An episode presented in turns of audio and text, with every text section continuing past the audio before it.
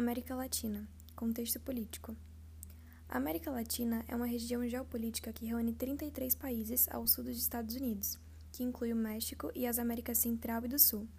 São todos os países subdesenvolvidos que tiveram um passado colonial de exploração e apresentam sérias distorções econômicas, políticas e sociais. São nações que compartilham economia em desenvolvimento. Em alguns países, sua política é caracterizada por crises, vazios de poder e governos autoritários. Os impactos sociais, políticos e econômicos da pandemia da Covid-19 aprofundaram os problemas da América Latina, a região mais desigual do mundo segundo a Comissão Econômica para a América Latina e Caribe, CEPAL. O ano da pandemia da Covid-19 foi também um ano decisivo para expor as debilidades de muitos desses governos, que se revelaram perdidos no negacionismo científico e na prioriza priorização da economia às custas de milhares de vidas diante de uma crise sem precedentes na história recente da globalização. Bem, se formos olhar no contexto econômico, a América Latina não está se dando muito bem devido ao vírus que apareceu, né? Composto por países semi-desenvolvidos e emergentes em sua maioria, ela acumula dívidas imensas e sua economia gira principalmente em torno da agricultura, pecuária e mineração.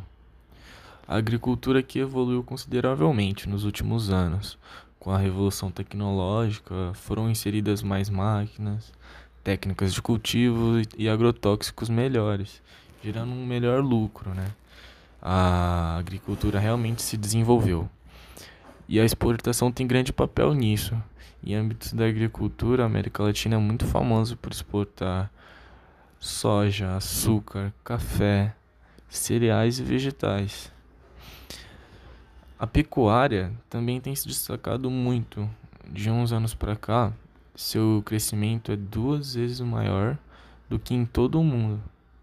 Infelizmente, em algumas partes do continente há uma concorrência ocupacional de território entre a agricultura e a pecuária, gerando uma degradação dos solos e até desmatamento de áreas importantes, como florestas, por exemplo, da, do, da floresta da Amazônia, que teve há pouco tempo, que devastaram e estão desmatando cada vez mais para poder criar pastos ou áreas que possam ser usadas como parte da agricultura.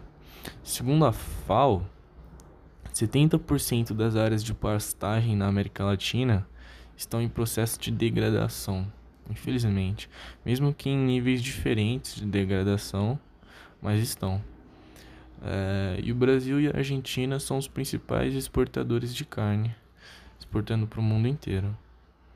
É, apesar da mineração estar em queda ultimamente na Colômbia, do Brasil, México e Argentina, se destacam. O Brasil com ferro e a Colômbia com ouro, e os outros com diversos minérios, como petróleo.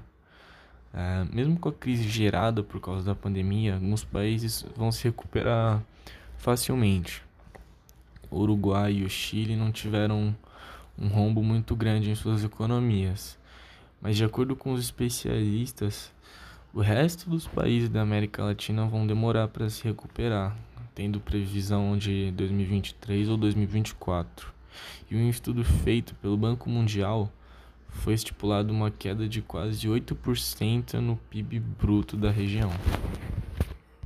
Agora falando um pouco sobre blocos econômicos do continente americano. Americano, a gente tem o ALBA, que é a Aliança Bolivariana para as Américas.